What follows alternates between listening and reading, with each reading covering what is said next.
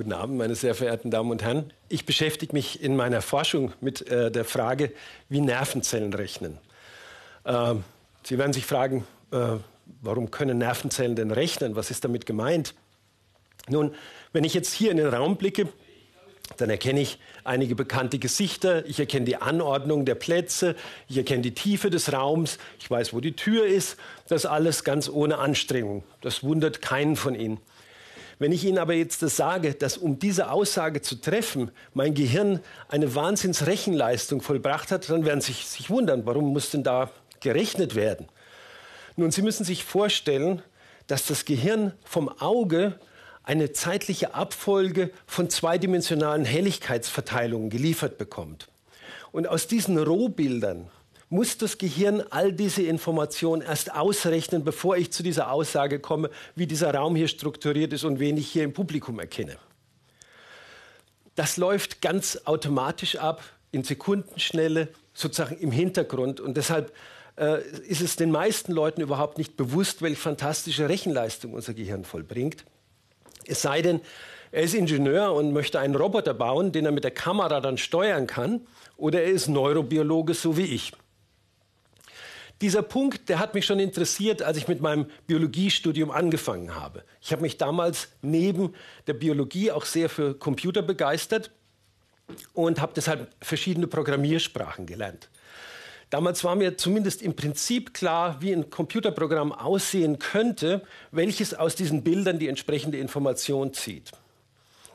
Aber wie Nervenzellen solche Berechnungen machen sollten, davon hatte ich überhaupt keine Ahnung. Deshalb bin ich also hoch motiviert in die ersten äh, Neurobiologie-Vorlesungen gegangen. Da habe ich gelernt, dass die Ionen, das sind geladene Teilchen, durch die Nervzellmembran in die Zelle einströmen. Das erregt die Zelle die Zelle feuert daraufhin ein Aktionspotenzial. Das läuft diesen Fortsatz entlang. Am Ende angekommen führt es dazu, dass der Transmitter ausgeschüttet wird. Dieser Transmitter erregt wiederum die nachgeschaltete Nervenzelle. Diese Nervenzelle feuert daraufhin wieder ein Aktionspotenzial. Das läuft weiter und so weiter und so fort. Meine Schlussfolgerung aus dieser Vorlesung war, jetzt habe ich gelernt, wie man mit Nervenzellen eine Telefonleitung baut, aber nicht, wie man damit einen Computer baut. Als ich dann später als frisch gebackener Postdoc äh, nach Tübingen gegangen bin, ans Max-Planck-Institut für biologische Kybernetik und dort auf Werner Reichert getroffen bin, war das für mich sozusagen ein Match made in heaven. Werner Reichert befasste sich mit einer bestimmten Berechnung des Gehirns, nämlich wie man aus einer zeitlichen Bildfolge die Richtung errechnet, in die sich ein Gegenstand bewegt. Das Bewegungssehen. Das Bewegungssehen ist für uns extrem wichtig, lebenswichtig, teils überlebenswichtig. In Verkehrssituationen müssen wir abschätzen können, ob ein Auto sich auf uns zubewegt oder ob es sich von uns wegbewegt. Wir benutzen aber die Bewegungsinformation auch ständig, wenn wir uns im Raum bewegen. Das liegt daran, dass sich durch unsere Eigenbewegung die Bilder je nach Eigenbewegung in einer charakteristischen Art und Weise auf der Netzhaut verschieben. Wenn ich zum Beispiel eine Drehung nach links mache, dann bewegen sich die Bilder nach rechts. Wenn ich geradeaus laufe, dann bewegen sich die Bilder vor beiden Augen von vorne nach hinten. Das sind sehr, sehr starke Eindrücke, die wir die ganze Zeit unbewusst verarbeiten, um unseren Kurs zu korrigieren.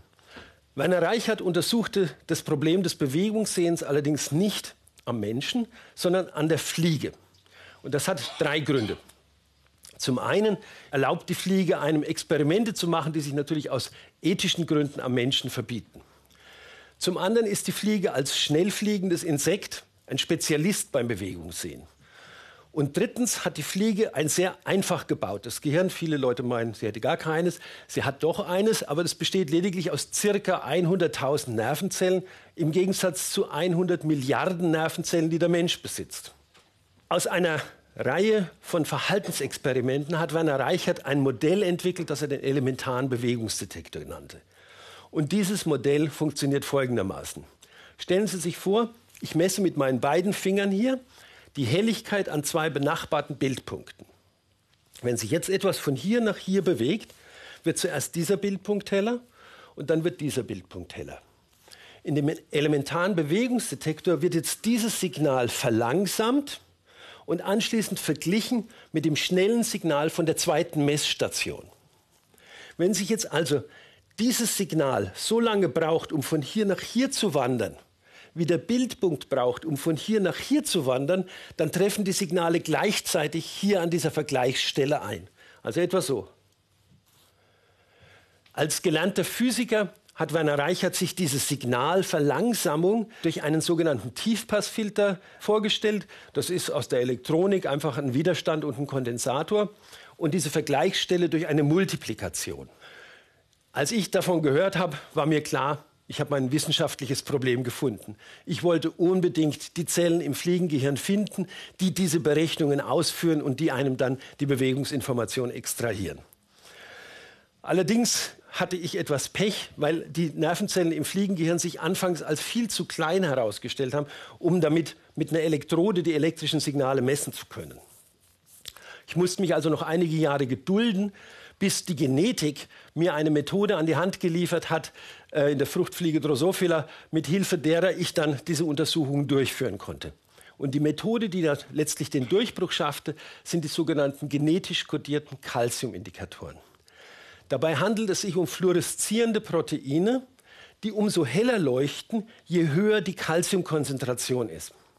Ist jetzt eine Nervenzelle erregt, strömt Calcium in die Zelle ein, bindet an diese Calciumindikatoren, die leuchten heller und diese Helligkeitsänderung kann man leicht im Mikroskop erfassen, auch wenn die Zellen winzig klein sind. Wir haben äh, mit dieser Methode 15 Jahre gekämpft, bis es letztlich geklappt hat. Und 2013 konnten wir sozusagen den Sieg verkünden. Wir haben damals die elementaren Bewegungsdetektoren der Fliege entdeckt. Die Zellen heißen T4 und T5 Zellen und liegen in einer Schicht direkt hinter dem Fliegenauge. Und diese Schicht ist aus einzelnen Säulen aufgebaut, wobei jede Facette einer Säule entspricht. Und diese Säule, die Nervenzellen darin, verarbeiten dann die Signale, die sie von dieser entsprechenden Facette bekommen.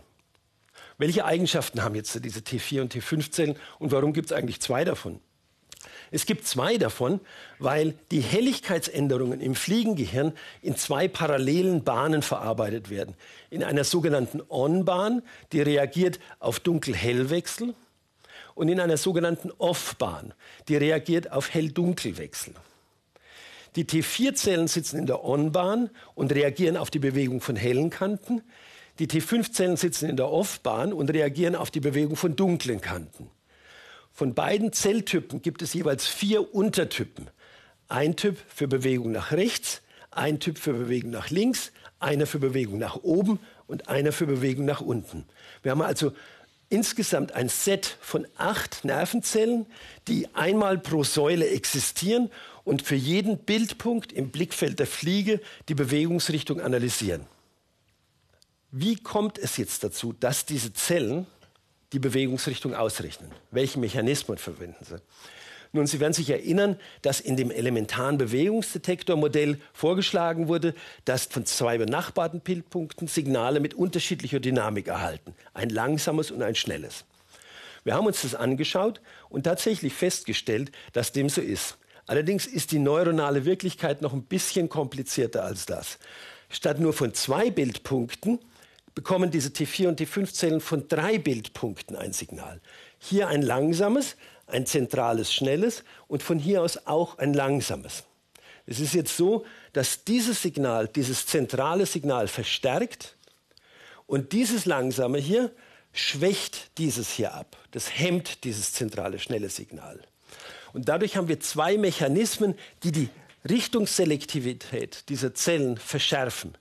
Wir haben eine Verstärkung, die eintritt, wenn sich etwas in diese Richtung bewegt. Und wir haben eine Hemmung, wenn sich etwas in die Gegenrichtung bewegt. Wir können die Eigenschaften von diesen T4 und T5-Zellen erstaunlich gut in Computermodell simulieren, wenn wir diese Verstärkung durch eine Multiplikation machen und die Hemmung durch eine Division. Also ganz einfach a mal b durch c. Das führt nun aber zu der Frage, wie Nervenzellen multiplizieren oder dividieren können. Und damit eigentlich ins Zentrum meiner eigentlichen wissenschaftlichen Fragestellung, nämlich wie rechnen Nervenzellen? Nun, es gibt verschiedene Arten und Weisen, wie Signale in Nervenzellen verstärkt oder abgeschwächt werden können. Das hängt davon ab, welche Ionenkanäle in dieser Membran sitzen. Diese Ionenkanäle sind Proteinporen, die selektiv geladene Teilchen durchlassen. Und es gibt Proteinporen, die sind selektiv für positiv geladene Natriumionen, andere für positiv geladene Calciumionen. Es gibt andere Proteinporen, die sind selektiv durchlässig für negativ geladene Chloridionen. Und die positiv geladenen Ionen, die würden die Zelle erregen, die negativ geladenen Ionen würden die Zelle hemmen. Von diesen verschiedenen Gruppen, die ich Ihnen jetzt gerade genannt habe, gibt es einen ganzen Zoo von Untergruppen. 20, 30, 40. Und wir wollen jetzt wissen, welche von diesen Ionenkanälen in diesen T4 und T5-Zellen sitzen und welche davon für diese Signalverstärkung, für die Multiplikation und für diese Division zuständig sind. Und dazu blockieren wir jetzt mit genetischen Methoden selektiv einzelne Ionenkanäle genau in den T4 und T5-Zellen und schauen dann, ob dann diese Signalverstärkung für die Vorzugsrichtung oder die Signalhemmung für die Gegenrichtung verloren geht oder nicht. Und wenn wir diese Untersuchungen abgeschlossen haben, dann werden wir das erste Mal auf der Ebene von einzelnen Nervenzellen, deren Ionenkanäle und Neurotransmitter verstanden haben, wie das Nervensystem eine extrem wichtige Größe berechnet, nämlich die Richtung, in der sich ein Gegenstand in der Umwelt bewegt. Zum Abschluss zur Frage, wie schaut es bei Menschen aus? Anscheinend liegen dem Bewegungssehen des Menschen ganz ähnliche Prozesse zugrunde wie bei der Fliege. Das kann man aus Verhaltensmessungen an Probanden schließen, wo die Probanden die relative Geschwindigkeit von zwei Mustern abschätzen sollten. Wenn man zum Beispiel zwei Muster hat, die die gleiche Geschwindigkeit haben, das eine ist kontrastärmer, das andere ist kontrastreicher, dann scheint es so, als würden sich das kontrastreichere Muster schneller bewegen als das kontrastärmere. Das ist eine optische Illusion, die ist genau eine Vorhersage dieses elementaren Bewegungsdetektormodells. Und aufgrund von solchen Untersuchungen und vielen anderen kann man schließen, dass die Prozesse bei der Fliege ganz ähnlich anscheinend auch im menschlichen Gehirn ablaufen. Ob jetzt auch die Zellen die gleichen Mechanismen verwenden, kann man leider noch nicht sagen. Das liegt daran, dass man beim Menschen die Einzelzellaktivität so einfach nicht messen kann, sondern man ist auf solche nicht invasiven Methoden wie zum Beispiel die funktionelle Bildgebung beschränkt. Und diese funktionelle Bildgebung misst die lokale Durchblutung, beschiebt den Probanden salopp gesprochen in die Röhre, zeigt ihm dann Bewegungsbilder und schaut, welche Gehirnregionen aktiv sind. Allerdings hat diese Methode den Nachteil, dass sie nur eine räumliche Auflösung von etwa einem Kubikmillimeter hat. In einem Kubikmillimeter haben aber 100.000 Nervenzellen Platz. Von daher können wir nicht sagen, ob die zellulären Prozesse auch genauso ausschauen wie bei der Fliege. Ich hoffe aber trotzdem, dass diese Erkenntnisse, die wir an der Fliege Drosophila gewonnen haben, eines Tages verstehen helfen, auch wie diese Prozesse beim menschlichen Gehirn ablaufen. Vielen Dank.